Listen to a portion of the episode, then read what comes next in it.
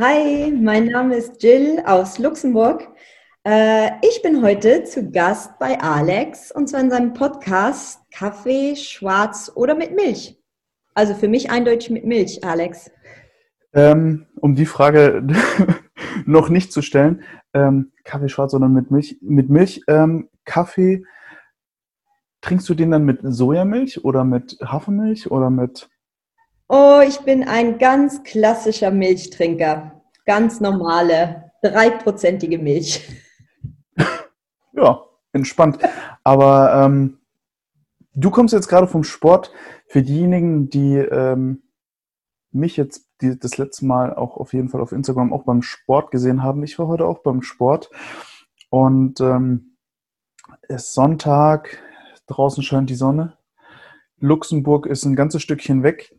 Und mhm. ähm, diejenigen, die vielleicht dich jetzt noch nicht so kennen, ähm, haben dich aber zumindest auf ausländischen Events als Judge und ich persönlich habe dich als allererstes als Head Judge erleben dürfen.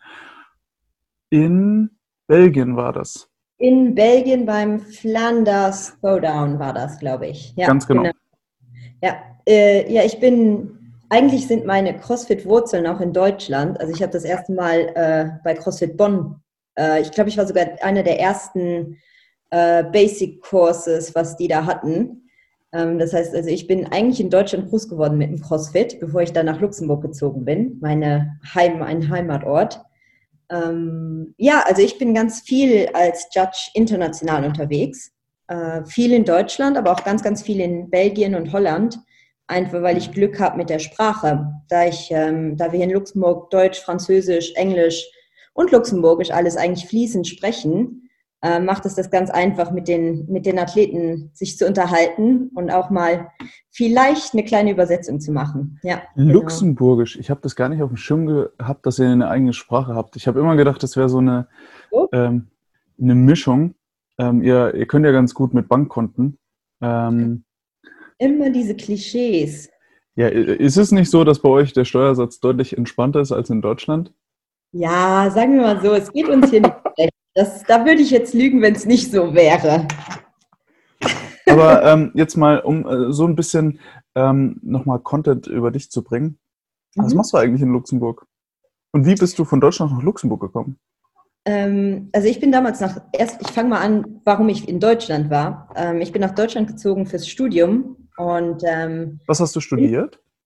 Ich habe äh, Hotel- und Tourismusmanagement studiert. Ah, also ich komme eigentlich aus dem Hotelfach, äh, bin aber nach dem Studium ein bisschen über Umwege direkt im Sportbereich gelandet. Ich habe lange neben dem Studium als Fitnesstrainer gearbeitet, äh, Fitnesskurse gegeben. Und äh, Les, weil Mills, Les Mills lässt grüßen. Genau, ich wollte gerade sagen, lach nicht. Alles cool. Ich war ein Les Mills Trainer, ich äh, habe Les Mills Kurse gegeben und ich habe nach dem Studium auch direkt einen Job bei Les Mills äh, in der Instructor-Abteilung bekommen. Deshalb bin ich dann auch schließlich äh, in Deutschland geblieben nach dem, äh, nach dem Studium, was eigentlich nicht so geplant war. Aber irgendwie hat Deutschland mein Herz erobert und äh, ich muss auch sagen, es ist echt immer noch eine zweite Heimat für mich. Also wenn ich nach Bonn komme, da geht mein Herz echt auf. Echt? Aber ist Bonn gar nicht so ein krass geiles Aushängeschild für Deutschland, habe ich das Gefühl. Bonn ist schön. Bonn ist, Bonn ist klein, Bonn ist nett. Ich mag Bonn. Also für, für mich kommt immer, ähm, das letzte Mal, als ich in Bonn war, war zu den Loft Games. Mhm. Ähm, und da sah Bonn als Stadt für mich wie so ein leeres Berlin aus. Also die ganzen alten Regierungsgebäude, mhm. aber halt ähm, auch diese fetten Straßen, aber alles relativ leer. Entweder es war ein äh, wirklich schlechter Zeitpunkt, wo ich dort war, oder es war halt auch einfach nicht so viel los. Ähm, wie auch immer, es, Bonn ähm, als deine zweite Heimat quasi. Ähm, du bist dann nach dem Studium über Umwege in die Les Mills Richtung gekommen. Genau, und äh, habe da eigentlich im Büro in deren deutschen Head Office gearbeitet. Das war nämlich, lag in Bornheim zwischen Bonn und Köln. Und ähm, ich war da relativ viel involviert, alles was Ausbildungen, ähm, Training von neuen Trainern und die ganze Organisation drumherum ähm, war ich involviert. Und das Schöne ist, ich konnte halt nebenher immer noch Les Mills Kurse anbieten. Das mhm. heißt, ich war, du hast jetzt Loft Games gesagt, äh, ich habe unter anderem im Robinson Club äh, Fitnesskurse gegeben. Deshalb kenne ich das ganz gut. Äh, ja, habe das eigentlich auch neben CrossFit, als ich dann mit CrossFit angefangen habe, weitergemacht. Also ich hab, bin so eigentlich in der Fitnessbranche gelandet. Und dann hat irgendein Kumpel mal gesagt, du, hier in Bonn macht irgend so was Neues auf, das nennt sich CrossFit. War im Endeffekt dann Jennys CrossFit Box Bonn. Und, äh, Liebe Grüße an der Stelle. Ja, auf jeden Fall, ähm, weil ich muss sagen, ich sehe Jenny und die ganze Truppe immer wieder gerne auf Wettkämpfen, das ist immer spaßig. Und äh, habe da meinen ersten Einführungskurs in CrossFit gemacht. Und ich muss sagen, äh, ich habe sehr gelitten beim ersten Training.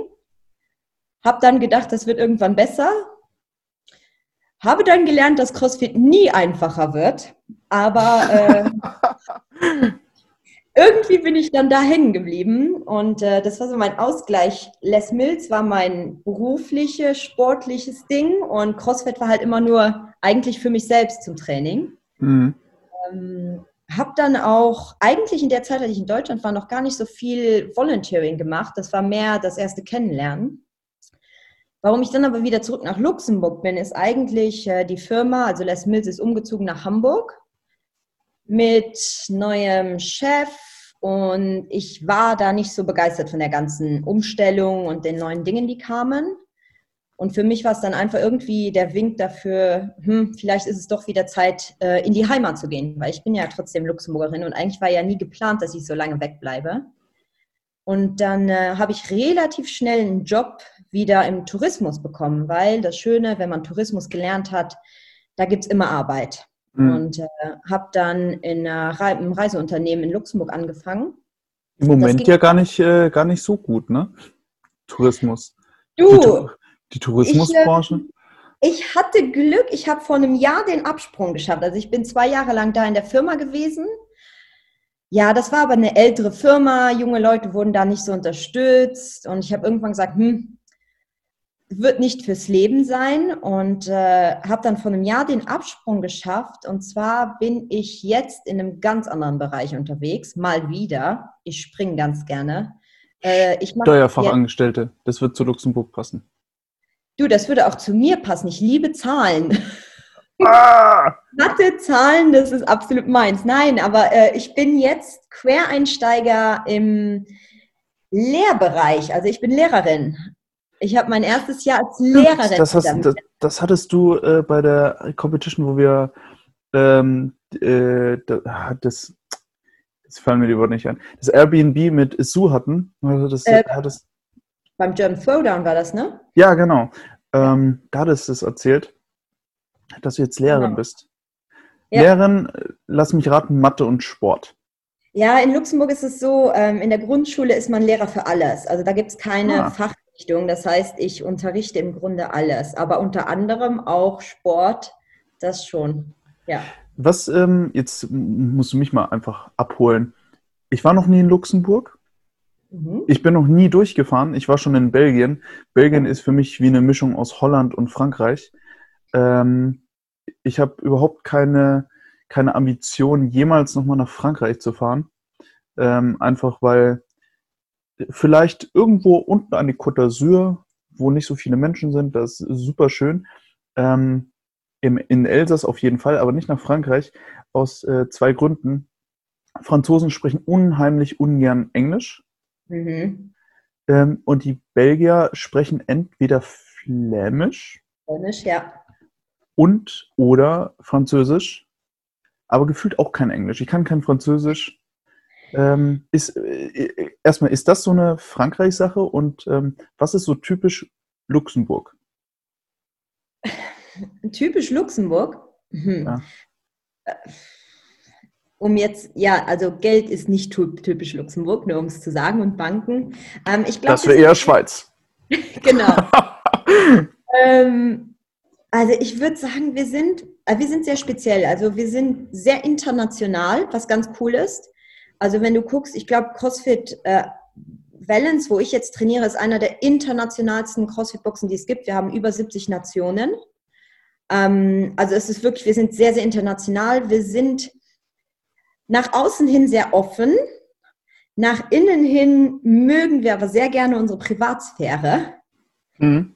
Ähm, also ich, ich sage immer, ich bin mittlerweile eine kleine Mischung aus Luxemburgerin und Deutsche. Ich ähm, mag viele deutschen Sachen und äh, Charakteren, aber im Herzen ja, ein bisschen Luxemburgerin bleibt immer. Aber ich muss sagen, es sind halt dieses, manchmal sind wir ein bisschen steif und distanziert.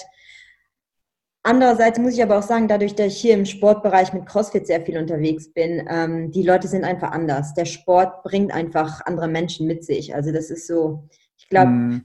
im CrossFit-Bereich sind wir alle etwas offener und sind wir alle ein bisschen komisch drauf, sonst würden wir den Sport nicht machen.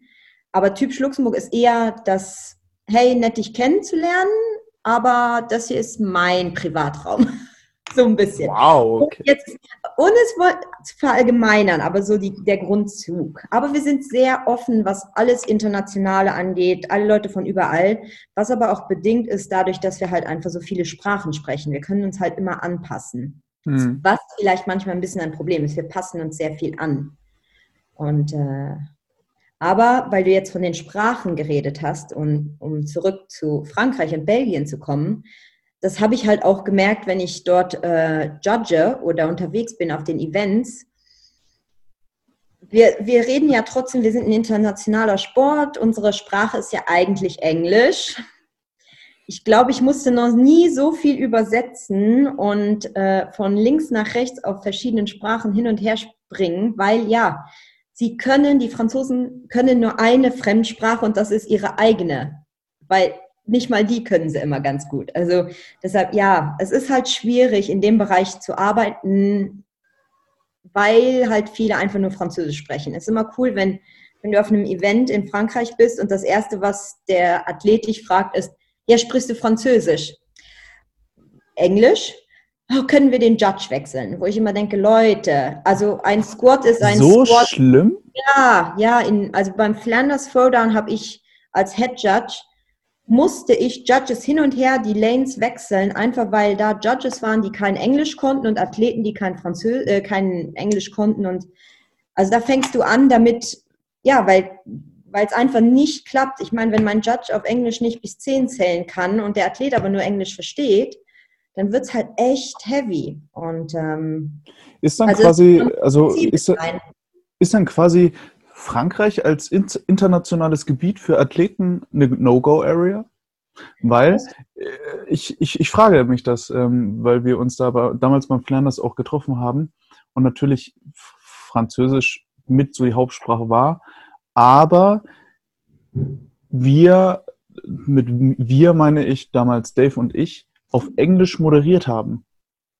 Aus dem ganz klaren Ding raus, es waren, glaube ich, 10, 15 Nationen dort und ähm, du kannst, also wir, wir wurden dort quasi eingebucht, nicht um ähm, auf Französisch zu moderieren. Das war auch nie, die, nie die, der Anspruch. Es waren deutsche Athleten, ähm, mitunter äh, Kevin damals, Winkens, ähm, Friederike Hoppe, ähm, die, also die Ruhrpott-Mädchen hier ähm, mit Alina und ähm, es war auch Kasper aus, ja, ja ähm, wo auch immer der jetzt noch gerade wohnt. Kaspar Gammelmark?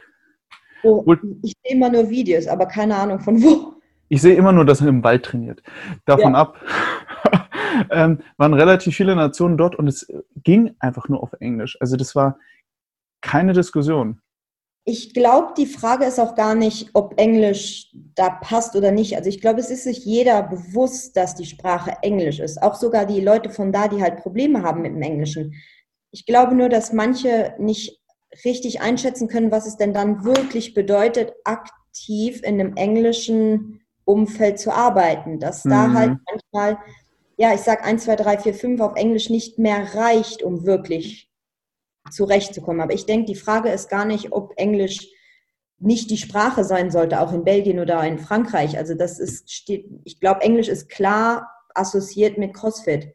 Wenn du jetzt den Belgien Throwdown guckst, ähm, auf dem ich jetzt im, letztes Jahr im Sommer war, da war Englisch gar keine Diskussion. Also das mhm. war so groß, dass ähm, da stand gar nicht die Diskussion, die Frage im Raum, sprichst du Französisch, sondern da war klipp und klar alles auf Englisch. Ja. Natürlich ist es immer schön für einen Athleten, wenn er auf seine eigene Sprache mit seinem Judge kommunizieren kann. Ist ja beim German Throwdown auch so. Also ich meine, wenn ich Kevin äh, beim German Throwdown judge, fange ich jetzt nicht an, mit Kevin Englisch zu reden, sondern äh, quatsch den auf Deutsch zu. Also deshalb. Wie, wie würdest du jetzt sagen, ähm, unterscheiden sich auch ausländische Wettkämpfe? Machen wir es andersrum. Vorwegzunehmen. Welche Wettkämpfe mal überschlagen hast du bisher gejudged? Und auf welchen warst du Head Judge? Mhm. Ähm, ich fange mal mit Head Judge an, weil das echt kleiner ist. Also beim Flanders Throwdown mhm. ich, äh, war ich das erste Mal im Head Judge Team. Ähm, habe den mit der gleichen Mannschaft letztes Jahr Belgium gemacht, was eindeutig eine Nummer größer war, weil das waren äh, drei Tage, ich weiß nicht wie viele Kategorien und wir hatten vier verschiedene Floors inklusive Pool und ähm, Laufbahn und alles. Also das war echt eine Nummer größer und da waren wir halt einfach ein Judge-Team von 70, 80 Leuten. Ähm, das war schon eine Herausforderung. Also auf den beiden war ich jetzt als Head Judge unterwegs. Oh Gott, sonst habe ich, warte mal, ich habe angefangen mit dem German Throwdown 2017. Das war das erste Mal, dass ich gejudged habe. Ähm, damals unter dem Schweden-Team. Äh, die drei ah, Jungs. Man kennt sie. Mhm. Genau, und äh, ich muss aber sagen, ich komme mit, komm mit den dreien echt gut klar. Die waren aber auch einer der Gründe, warum ich danach weitergemacht habe. Und ähm, habe dann eigentlich relativ viel, ich war beim Beach Throwdown zweimal.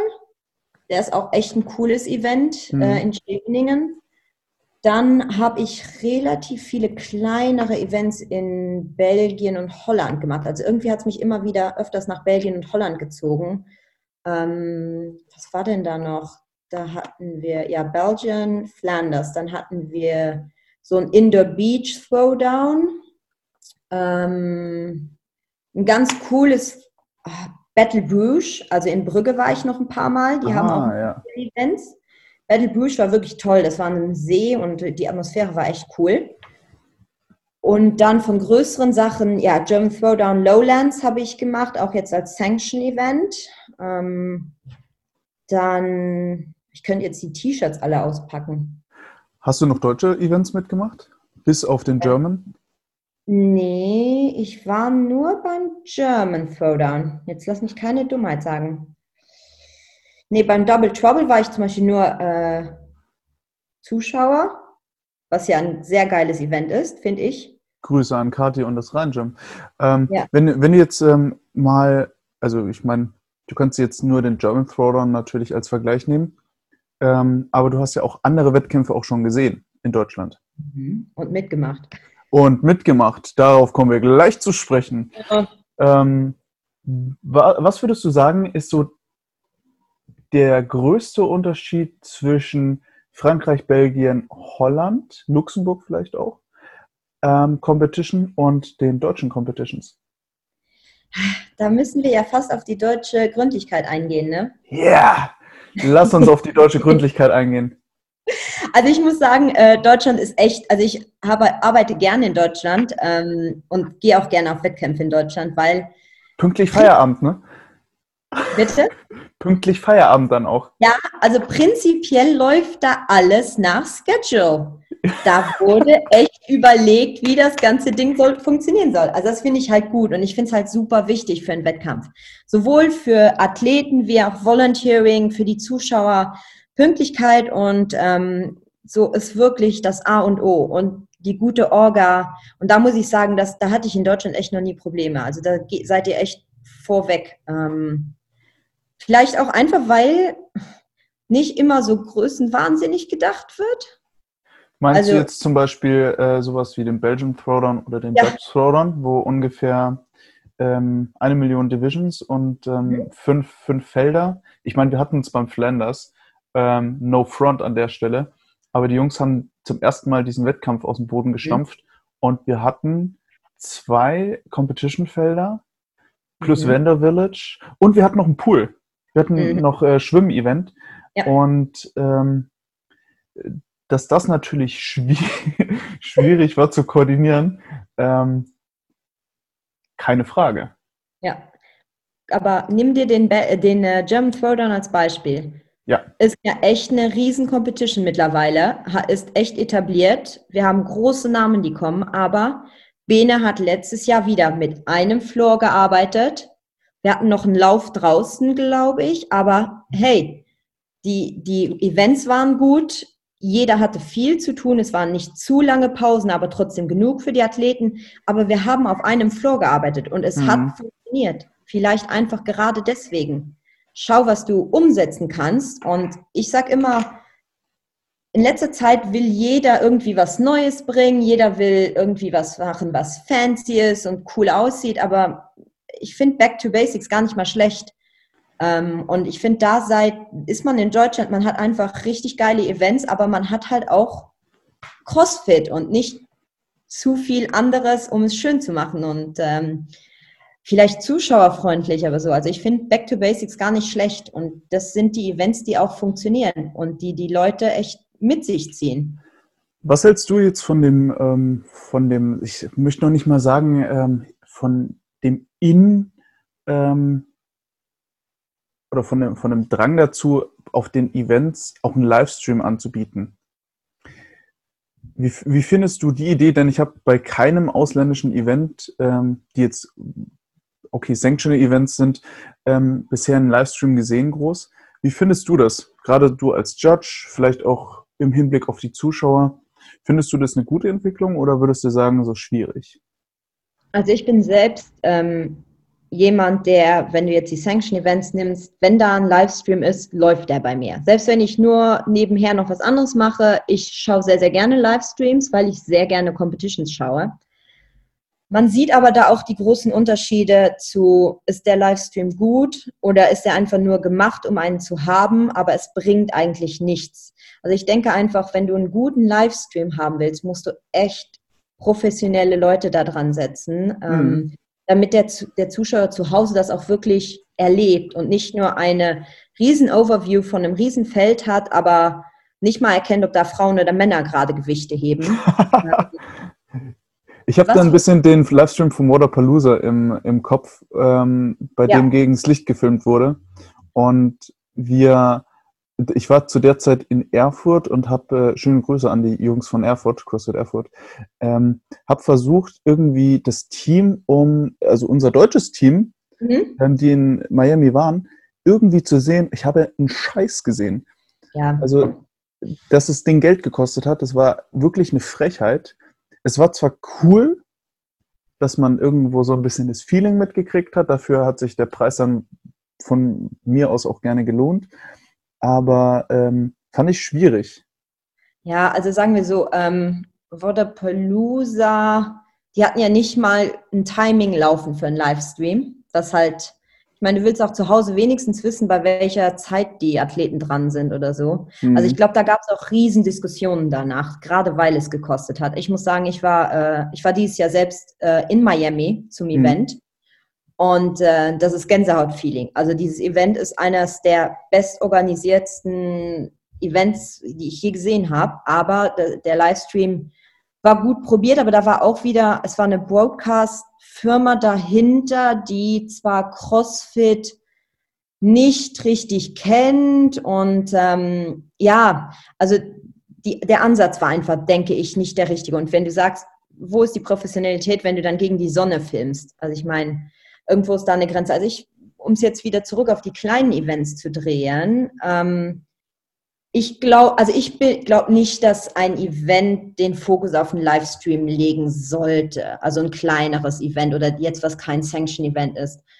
Es ist cool, um Leute dafür zu interessieren, vielleicht auch Werbung zu machen, dass andere Leute das Jahr draufkommen. Aber ich denke, der Fokus muss mehr auf dem Live-Event wirklich liegen, dass das klappt, als es den Zuschauern zu Hause mhm. recht machen zu wollen.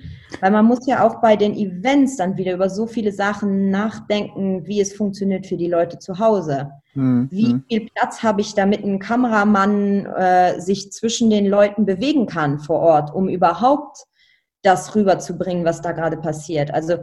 ich finde es eine sehr coole Sache. Ich schaue es sehr gerne, aber ich denke, es sollte nicht der Fokus für kleinere Events oder auch kleinen Groß-Events sein, einen Livestream zu bieten. Weil ich glaube, dann sollten sie es wirklich ordentlich machen und dann wird, geht das auch mega äh, auf die Geldbörse. Also ist ja schweineteuer sowas.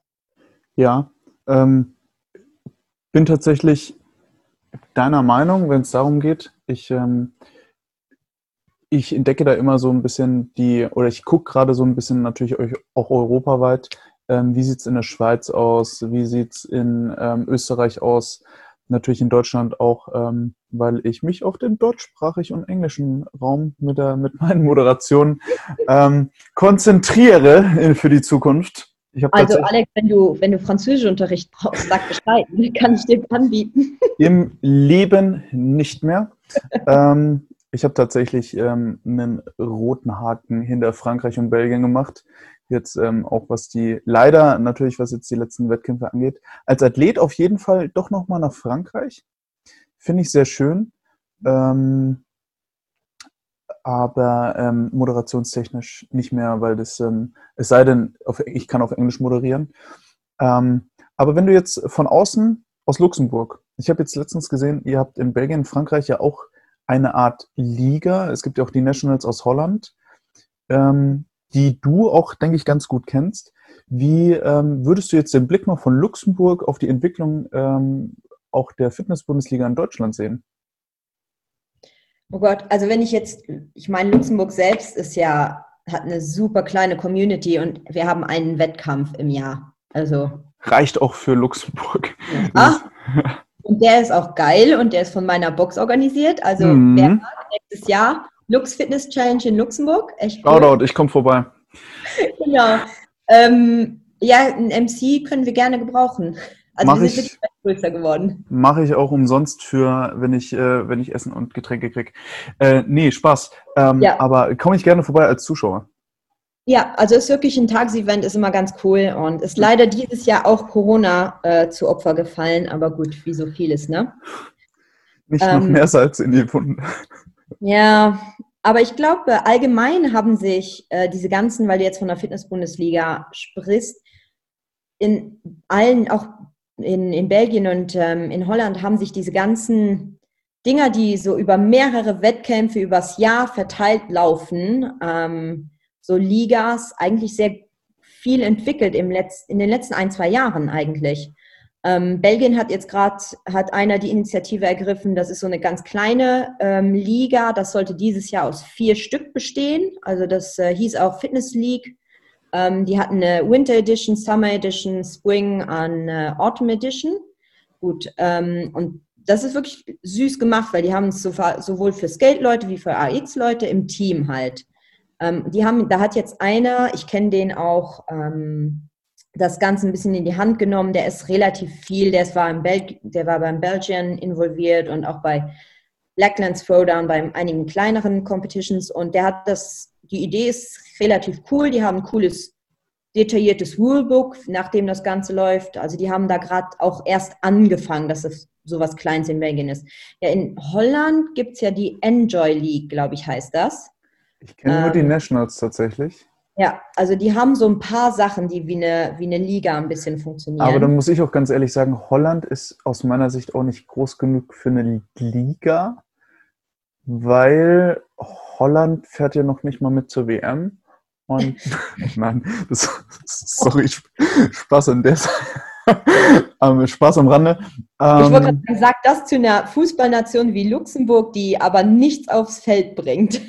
Äh, genau, aber ich äh, wäre jetzt tatsächlich eher so, ähm, Belgien, Niederlande und Luxemburg könnte tatsächlich eigentlich eine übergreifende Liga gebrauchen, denn ich sehe da jetzt nicht so ähm, dass jedes einzelne Land, kleine, also die kleinen Länder da, dieses ähm, Eck, jedes eine Liga braucht, weil die Boxen, ich weiß nicht, da kommen dann für jedes Land irgendwie so 20 Boxen drauf oder so. Von mir aus 25. Rechne mal fünf aus Luxemburg. Ja, ge ja, genau. Und, ähm, also Holland hat schon ein paar mehr. Belgien ist auch recht gut vertreten, aber nicht in der Größe natürlich ja. wie Deutschland. Das ist eine andere, eine andere Liga, ja. Aber ähm, nochmal zurück zur Frage. Also ähm, wie, wie sieht man da so vielleicht auch aus dem Ausland auf äh, Deutschland, in der es jetzt die Fitness-Bundesliga im dritten Jahr gibt? Mhm. Ja. Ähm, also ich finde es schade, dass es das in der Form bei uns nicht gibt, weil ich finde, die Fitness-Bundesliga hat ein cooles Konzept. Was jetzt bei uns, was ich sagen kann, was gerade angefangen hat, ähm, wir laufen ja sozusagen dann unter Benelux, ne? Belgien, Niederlande und Luxemburg. Und wir haben jetzt erstmal ein, das habe ich auf Instagram gesehen, jemand, der so ein bisschen die drei Länder zusammengebracht hat, auch eine Benelux CrossFit Community gegründet hat. Also das steht alles noch in den Startlöchern. Ähm, von der Idee her wäre es aber, denke ich, was, was sehr cool ist, weil die Länder trotzdem sehr nah zueinander stehen und mhm. äh, ja schon immer irgendwie miteinander verlinkt waren. Ich, ich glaube, dass die Holländer da eher noch ein bisschen sich rausziehen. Also die sind immer so ein bisschen, das merke ich auch, wenn ich dort auf Wettkämpfen bin, die sind dann doch sehr gerne für sich, finde ich. Ähm, wohingegen, ja, wohingegen die belgische Community oder so, da ist, also ich finde, da ist, sind wir jetzt als Luxemburger viel näher dran. Mhm. Ähm, aber wie gesagt, es ist jetzt ein Anfang da. Ich muss aber auch ehrlich sagen, ich müsste mal rausfinden, wer der Mann hinter dieser Benelux-Geschichte äh, ist, ähm, um eine Möglichkeit vielleicht mal dazu haben, was aufzugreifen. Aber also ich, die Leute, die ich kenne, die die Fitnessliga, also die Bundesliga kennen bei euch, äh, also da sagen wir schon, es wäre eine coole Sache, das in irgendeiner Form auch für uns zu haben. Ist geil, ne? Ja, ich finde es echt, echt eine geile Idee. Also absolut. Und es also, funktioniert. Also um da nochmal für die Zuhörer, die das jetzt vielleicht nicht unbedingt so kennen, die Fitness-Bundesliga gibt es jetzt im dritten Jahr. Ähm, auch dieses Jahr gibt es ähm, tatsächlich wieder, auch Corona-bedingt, ähm, wird trotzdem, werden trotzdem Spieltage ausgetragen. Die mhm. Live-Announcements gibt es wahrscheinlich dann zur Veröffentlichung dieses Podcasts in so zwei Wochen. Ähm, 5. Juli. Ähm, es treten Boxen gegeneinander an und zwar nationalweit. Ähm, letztes Jahr wirklich viele Boxen am Start, dieses Jahr nochmal mehr Boxen am Start, um dann letztendlich den Meister zu küren. Also wirklich einen Meister, der den Pokal oder die Schale nach oben hält, ähm, um wirklich dann als fitteste Box in Deutschland bekannt zu sein. Teams sind acht Menschen, vier davon weiblich, vier davon männlich und ballern ordentliche Workouts ab ähm, wirklich nur zu empfehlen. Und ähm, wie gesagt, was, was mich immer interessiert, ist natürlich auch, wo man den Unterschied gerade von den Competitions sieht. Deutsche Competitions, wo würdest du vielleicht sagen, könnten sich mal die deutschen Competitions vom Ausland ähm, was äh, nicht hier eine ordentliche Scheibe abschneiden. Ich habe dazu schon einen Punkt, aber äh, ich lasse dich erstmal, ähm, ich lasse dich zuerst machen äh, vielleicht manchmal aus ihrer Komfortzone rausgehen, finde ich. Ähm, wie, wie, meinst du das? Äh, einerseits habe ich ja gerade gesagt, wie schön es ist, dass in Deutschland alles nicht zu groß, also dass sie auf ihre auf das pochen, was sie können und wissen, was sie können und dementsprechend gut organisiert sind. Ja. Manchmal denke ich aber auch, ach, kommt mal. Könnte entspannter sein. Ja, mach mal. Also ich widerspreche mir jetzt irgendwie ein bisschen selbst, aber man kann ja größenwahnsinnig werden, man kann aber auch einfach mal ein bisschen aus der Komfortzone rausgehen. Nein, das geht nicht als Deutscher. Ja, eben. Ja, also da finde ich schon, also wir, ich habe schon Sachen erlebt, ähm, wenn du jetzt äh, Beach Throwdown ähm, in Scheveningen nimmst oder auch ja die ganzen Pool-Sachen. Also ich muss sagen, die testen halt auch gerne mal Sachen, wo sie keine Ahnung haben, ob es wirklich klappt. Aber da kann halt auch mal was richtig Geiles dabei rauskommen. Und da habe ich ja. das Gefühl, manchmal ist in Deutschland, bleibt man halt gerne bei seinem funktionierenden Rezept und ähm, was ja auch gut ist, aber manchmal braucht man halt auch ein bisschen, seid mal ein bisschen lockerer, flexibler, nee. risikofreundlicher. Nee, das, äh, ich glaube, ähm, doch, ich, ich kann deinen Punkt nachvollziehen. Aber da muss ich auf jeden Fall sagen, dass das mir im Ausland ganz oft ziemlich auf den Sack geht, wenn ich keine Äußerung dazu bekomme, ob das äh, Workout jetzt um 9.30 Uhr oder ja. 9.45 Uhr startet. Da kriege ich eher eine Antwort wie, na schauen wir mal. Ja, wenn, nee, das. Wir, wir starten, wenn alle da sind. Ja, nee, das ist, also das ist eindeutig keine gute Eigenschaft. Aber ihr würdet das ja als Deutsche dann, ihr würdet was Neues testen, aber bei euch wäre es ja dann wieder so durchdacht und mhm. geplant, mhm. dass es schon funktionieren würde. Ja, ich muss ganz ehrlich sagen, die Verpflegung auf den, ähm, auf den Competitions, ähm, die sollte auf jeden Fall nochmal besser werden. Mhm. Ich habe im letzten, in der letzten Podcast-Folge jetzt schon mit, ähm, mit ähm, Anthony gesagt, das beste Essen habe ich in Holland bekommen. Mhm. Auch wenn es Brot furchtbar ist. Also holländisches Brot für als Erklärung, das ist kein Brot, das ist Toast, der lapprig ist. Und ähm, dunkles Brot ist dunkler Toast, der eingefärbt ist, der auch lapprig ist. Ähm, aber ich glaube in Belgien ähnlich. Ähm, trotz alledem war da die Verpflegung mit am besten. Ähm, Nochmal zu Belgien zurück. Kann auch mal sein, dass es keine Verpflegung gibt. Aber in dem Fall ist ja die Verpflegung dann nicht schlecht, sondern nicht da. Ähm, aber ähm, ich brauche auf Competitions in Deutschland auch keine Bratwürstchen mehr.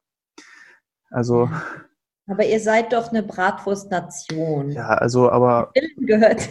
Ja, nee, also ich weiß, was du meinst. Ähm, ich gebe dir auch 100% recht. Äh, auf, den, auf den Events in Belgien, Holland, äh, ich muss sagen, jetzt auch bei uns in Luxemburg auf dem kleinen Event, ähm, hast du halt eine sehr geile Variation an Essen oft.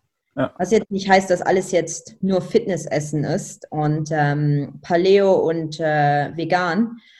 Aber äh, ich glaube, da sind die einfach vorweg mit Variation und ja. da hast du echt cool. Also wenn ich überlege, wir hatten ähm, beim Battle of Bruges waren lauter kleine, so wie wenn du ein Food Village hast, Food Truck Village, lauter Trucks und da hast du von Muscheln über ja geile spezielle Burger, Fischsachen, natürlich lecker Pommes gehört ja dazu.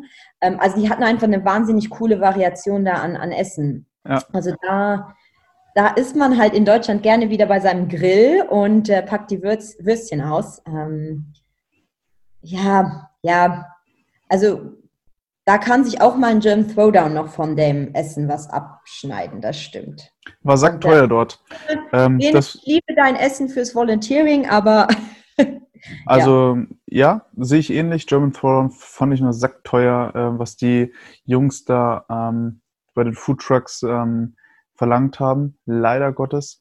Ähm, da kann der Veranstalter wahrscheinlich nicht ganz so viel dafür, weil die Jungs möchten ja auch Umsatz machen.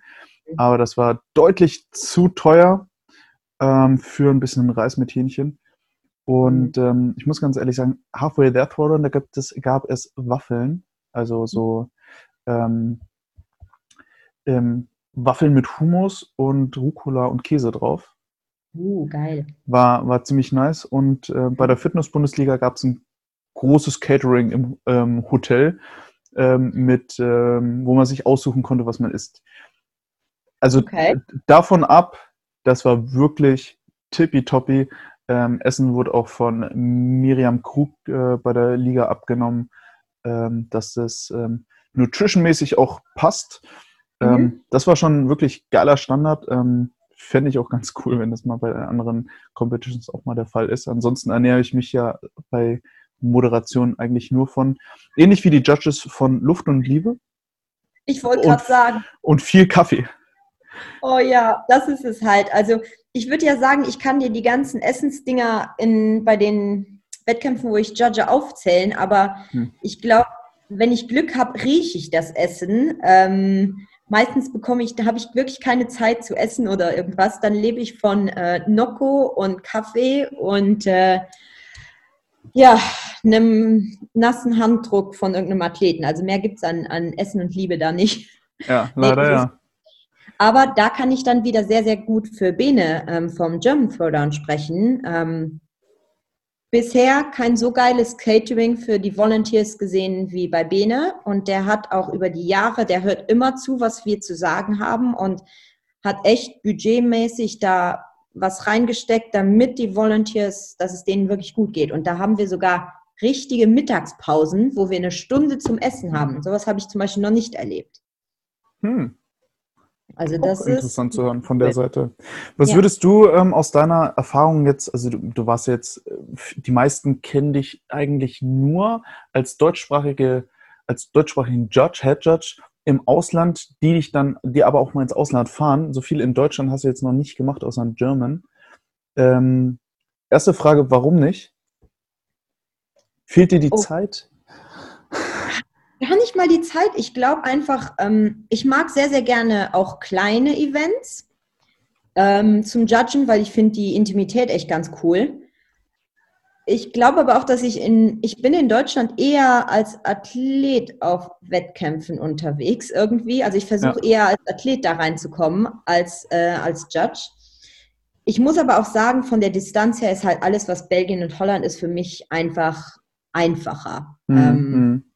Meine, ich bin da einfach schneller, wenn ich jetzt nicht gerade die Grenzregion bis hin zu Köln-Bonn oder so nehme ähm, ist für mich halt Deutschland alles sehr, sehr weit. Also ich bin, kann leider nicht mal einfach nach Berlin.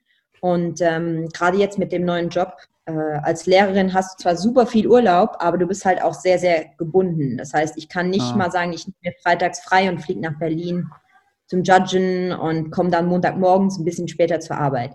Das ist halt jetzt im Moment so ein bisschen das Ding. Deshalb äh, reduziere ich mich da halt auf Sachen, die ich ja, wo ich flexibel genug bin, dass ich Freitagabends hin kann und äh, Sonntagabends halt wieder zurück bin. Ähm, Aber was würdest du jetzt aus, äh, aus der zweiten Richtung raus ähm, grundsätzlich bei Competitions von deiner Judge-Sicht her vielleicht einfach mal sagen, das muss tatsächlich bei allen Wettkämpfen mal ein bisschen besser werden? Puh, wenn du so verallgemeinern würdest. Ich möchte, ich möchte tatsächlich, ich möchte tatsächlich keine Namen, ich möchte keine Negativbeispiele, ich möchte so einen wirklich mal einen progressiven Ansatz ja. für ähm, Veranstaltungen, egal aus welchem Bereich, ähm, von, von dir als äh, Judge. Ja, also ich als Judge eindeutig, ja, Movement Standards äh, auch wenn wir alle wissen, wie ein Squat geht, sieht man leider dann doch auf dem Floor ganz viele unterschiedliche Dinge mhm. und gehen leider auch, wie gesagt, um jetzt keinem zu nahe zu treten. Ich meine, jeder Judge macht das Beste, was er kann und es ist ein, um nicht zu sagen, scheiß komplizierter Job, weil das ist es. Ja. Ähm, man denkt es nicht, aber stell mal manche Zuschauer ein erstes Mal als Judge, Judge auf den Floor und dann merken sie, was man da an 100 Sachen zusammen machen muss. Ja. Aber für mich ist allgemein, ja, Judge-Niveau echt noch immer ein großes Thema. Wir sind natürlich alles Volunteers, es sind ganz viele Leute, die wollen das einfach sehr, sehr gerne machen und wir, die Events sind halt auf jeden angewiesen. Ähm, ich meine, wir stecken alle sehr, sehr viel Geld da rein, ähm, als Judges unterwegs zu sein, weil du kommst ja nie null auf null aus so einem Wochenende raus, sondern immer in Minus. Deshalb aber jetzt für mich als Judge und Head Judge, ähm, Judge-Förderung und Ausbildung wäre wichtig, um weniger Diskussionen auf den Events zu haben. Mhm. Äh, gerade als wenn ich merke, wie viel ich als Head Judge teilweise nicht diskutieren, aber aushandeln und erklären muss, Einfach weil du, wenn du ein Team von 50 Leuten als Judges hast, die alles Freiwillige arbeiten, davon dann die Hälfte das erste Mal auf dem Floor steht, natürlich ist das nicht alles perfekt. Wir sind alles nur Menschen, das ist so, aber das aber um macht dich, halt. Um, also um dich da bei dem Gedanken der besseren Qualität von Judges mal abzuholen, müsste da nicht die Verantwortung bei den Veranstaltern liegen, um Judging an sich auf Veranstaltungen attraktiver zu machen? Ah, absolut. Also das ist eindeutig einer der Sachen, die ich, und da kann ich keinen hervorheben oder kein Land hervorheben, wo es besser oder schlechter ist. Ähm, wir reden immer von, also jeder, der Volunteering macht, weiß, was das heißt. Dass es heißt, ähm, ich mache das gerne, ich weiß, dass ich mein, meistens mein Hotel bezahlen muss, meine Anreise und alles. Aber es gibt halt, es gibt halt Plätze, wo du aber wenigstens ja, was zu essen bekommst, dementsprechend behandelt wirst. Ähm, und es gibt Events, wo du als selbstverständlich genommen wirst. Und da mhm. fängt es dann an, traurig zu sein, weil ähm, wir stecken alle sehr, sehr viel Mühe, Zeit und absolut Motivation, Freude und alles da rein, weil sonst würden wir es nicht machen. Und da ist es manchmal, kriegt man dann schon einen kleinen oder einen größeren Arschtritt dann und denkt man, warum mache ich das? Hm. Ich muss aber sagen, dass ich persönlich eigentlich noch sehr, sehr, nur sehr, sehr gute Erfahrungen gemacht habe, wenn man jetzt mal von, von Zeit zum Essen äh, und Catering absieht. Aber es ist halt schade, dass wenn du als Judge mittags nicht mal was zu essen bekommst, dabei äh, stehst du von morgens sechs bis abends elf Uhr auf diesem Floor und äh, hilfst am besten noch auf und abbauen. Und ähm, ja, und da kommt dann die Ausbildung mit dazu, weil wir haben ja im Grunde keine richtige Judge-Ausbildung. Hm. Ich meine, das erste Mal, als ich als Judge unterwegs war, stand ich ähm, beim German Throwdown auf dem Floor. Es ging 3, 2, 1 los und ich musste zurechtkommen.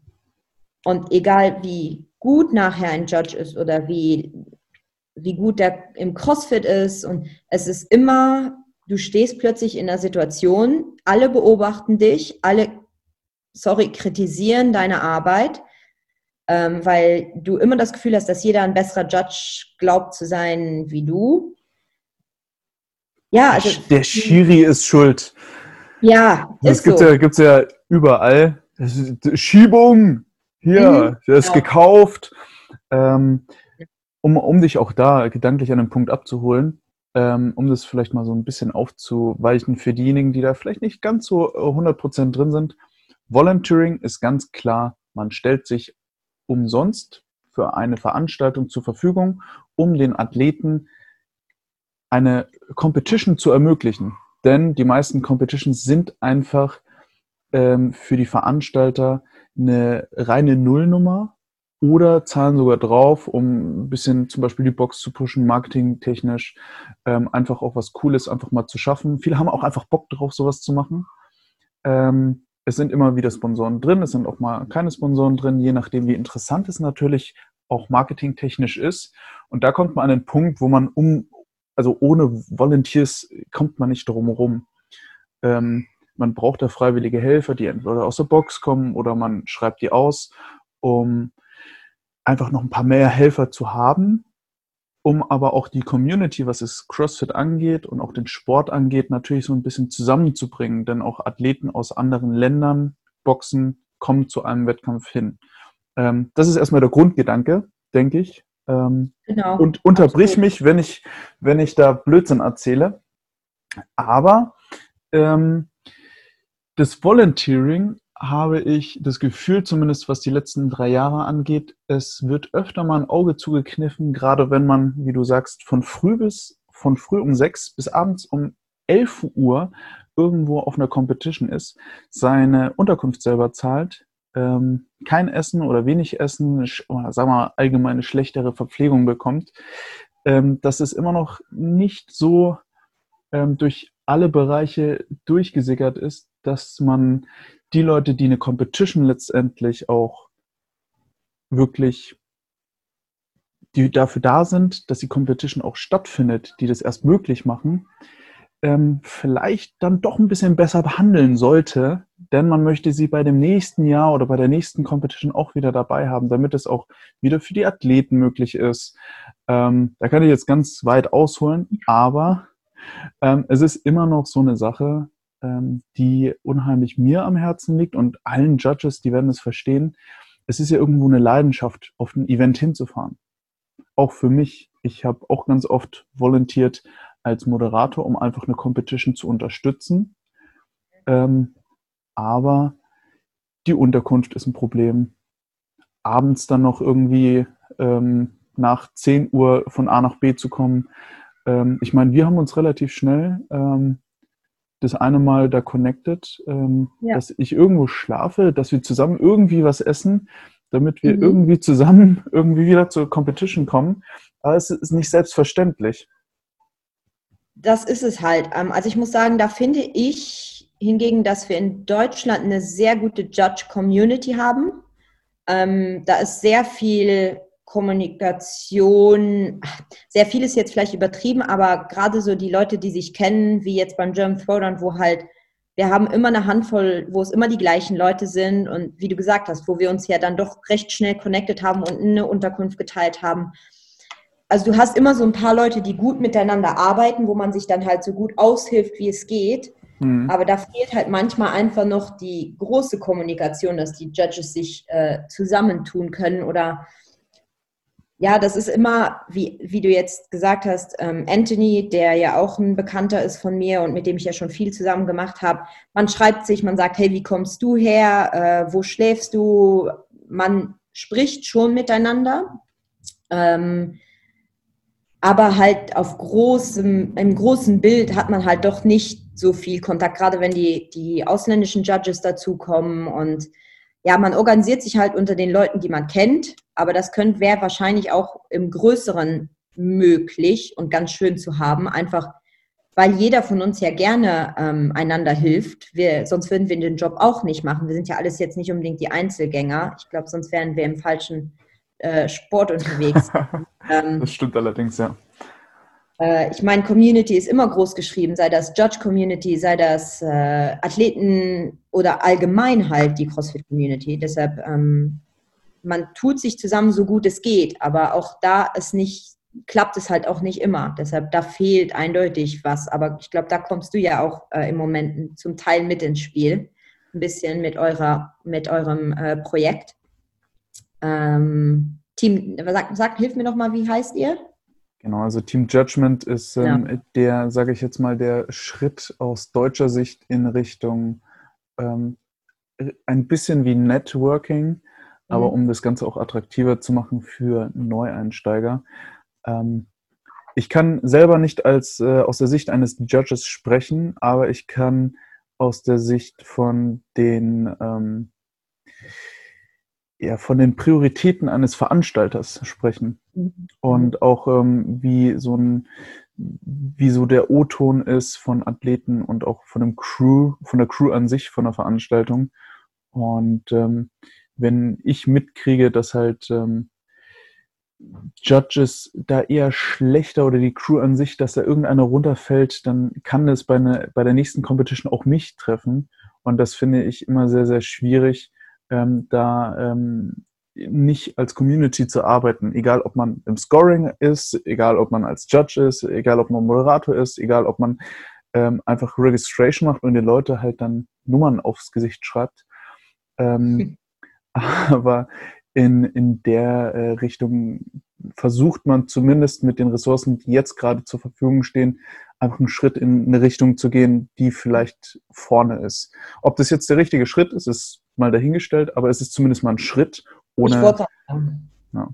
Aber um. Schritt, aber, ja, ich wollte nur noch auf eins zurückgreifen, weil du sagst, es ja mit, mit der Wertschätzung und so. Also ich habe auch Competitions, wo ich nicht mehr zurückgehe, wo ich sage, hey, ich wurde als Volunteer so behandelt, dass ich sage, nee, danke, ich komme nicht mehr und mittlerweile kenne ich recht viele Leute oder manche Judges, die dann auch in dem gleichen, die fragen, hey, wie war es letztes Jahr da? Und da bin ich dann auch ehrlich, wo ich dann sage, hey, es war so und so, ich gehe nicht zurück. Und das, mhm. äh, man spricht ja untereinander. Deshalb ähm, sollten gerade die Organisatoren sich bewusst sein, was das Ganze heißt. Und man darf nicht vergessen, egal wie du sagst, Registration, Scoring, Judges, äh, alles was wir sind, wir haben den ganzen Tag Kontakt zu den Athleten. Und äh, wir sprechen mit denen, wir sind die Ersten, die den Handschlag machen, wir sind die, äh, sogar die Letzten, die noch beim Podium anfeuern, weil wir immer noch da sind, weil wir es gerne machen. Ähm, mhm. Aber es ist halt, wir sind, wir tragen ganz viel diese Wettkämpfe. Und wir sind, wir sind ganz viel, gerade für das Zwischenmenschliche. Ein, die Relation zwischen Judge und Athlet ist so wichtig, um eine Competition für jedermann angenehm zu machen. Aber auch, wir sind ja auch da für den Athleten. Also ich meine, es ist ja eine Serviceleistung. Ich judge gerne. da kommt die Hotelfachfrau raus. Ja, ja, ist so. Es ist ein Service. Ich biete dir mein Judging an und ich mache es gerne und ich will, dass du dich um, also dass der Athlet sich um nichts sorgen muss, wenn er sein Workout macht, weil ja ich als Judge, mein Job ist es, ihn da durchzuführen, dass er nur seinen Plan haben muss, arbeiten muss und nicht denken muss.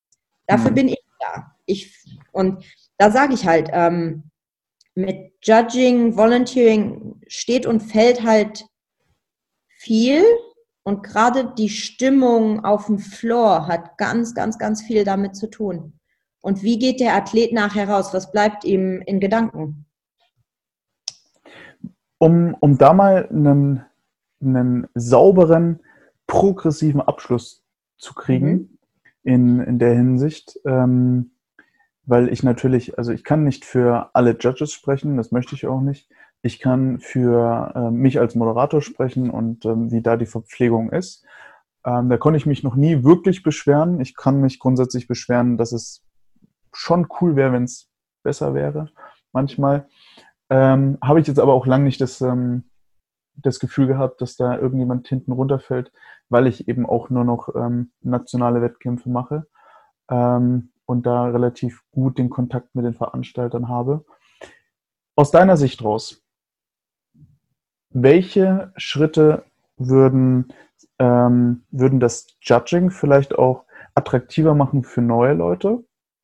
Und was würdest du einem, einem Neueinsteiger ins Judging vielleicht einfach ans Herz legen? Ähm, ich glaube, warum es manchmal an neuen Judges fehlt oder sagen wir so, ich bin ein neuer Judge, ich weiß ja noch nicht, wie es auf den Competitions läuft. Ich weiß nicht, wie die Konditionen sind, sondern ich bin motiviert, ich will jetzt da starten du hast dann entweder Leute wie mich, die einfach da hingehen und sagen, hey, weiß nicht, ob ich es kann, aber ich mache das jetzt. Ich traue mich das. Ich glaube aber auch, dass wir ganz viele gute Judges nicht haben, dadurch, dass man sie nicht an der Hand nimmt. Weil ja. es gibt ja nichts, was einen, ich bin gerade Crossfitter, ich schaue gerne Competitions, bin gerne da, würde aber gerne ein Teil davon sein. Wer bringt mich dahin? Ich ich hatte einen Freund, der Judge, der mich, der gesagt hat, hey, komm, mach das. Aber viele haben halt keinen, der einen, der einem sagt, hey, du kannst es bestimmen, mach den mhm. Schritt, trau dich. Weil ich glaube, es ist ein sehr einschüchternder Job. Ähm, und auch jemand, der eher zurückhaltend ist, kann ein supergeiler Judge sein, der aber aus sich heraus vielleicht gar nicht den Schritt sich traut zu machen. Aber ich glaube, das liegt auch ganz viel daran, dass wir halt wir haben nichts, um einen Judge vorzubereiten. Du hm. wirst in kalte Wasser geschmissen. Das heißt, ähm, für mich, ich habe schon oft darüber nachgedacht, wie es möglich ist, Judges einfach mal die Chance zu geben, ohne Druck zu üben, zu wissen, was das heißt, ich zähle. Ja, wir können alle mal in den Open, in unserer Box äh, jemand anders judgen, aber das belächeln viele, aber das ist ein erster Anfang mach dich, ja, probier einfach mal. Sag mal, nimm dir einen und probier mal, den zu judgen, laut. Ähm, und ich glaube, da kommen sich dann ganz viele wieder doof vor. Ich glaube, also ich glaube, da fehlt einfach für neue Judges so ein bisschen das, ich nehme dich an die Hand und ich zeige dir jetzt mal, wie du da reinkommst. Hm. Weil ähm, ich finde, oft sind die ganzen Communities äh, rund um Competitions doch sehr geschlossen und der erste Schritt ist immer schwierig. Also da ist, ähm, also ich finde, dass für neue Judges den, die Vorbereitung und die ersten Hilfen halt sehr, sehr wichtig. Ähm, was jetzt, wo ich dann hingegen in Belgien wirklich gerade eine sehr positive Sache erlebe, ist, ähm, die nennen das Shadow Judging. Ähm, da hast du dann jemand, der sagt, hey, ich würde das gerne machen. Der kommt mit mir als Judge, der das jetzt schon Jahre macht, auf dem Floor. Der ist mit mir auf dem ganzen Ding. Der ist aber erstmal noch ein passiver Judge. Das heißt. Stift quasi. Ja, ja, ganz ehrlich, genau das. Aber er ist, er kann sich die Movements angucken, er kann, er sieht mal, welches Tempo da plötzlich passiert. Er kann aber auch schon für sich üben, ja, sei es erst der, der das, der, der die Scorecard ausfüllt.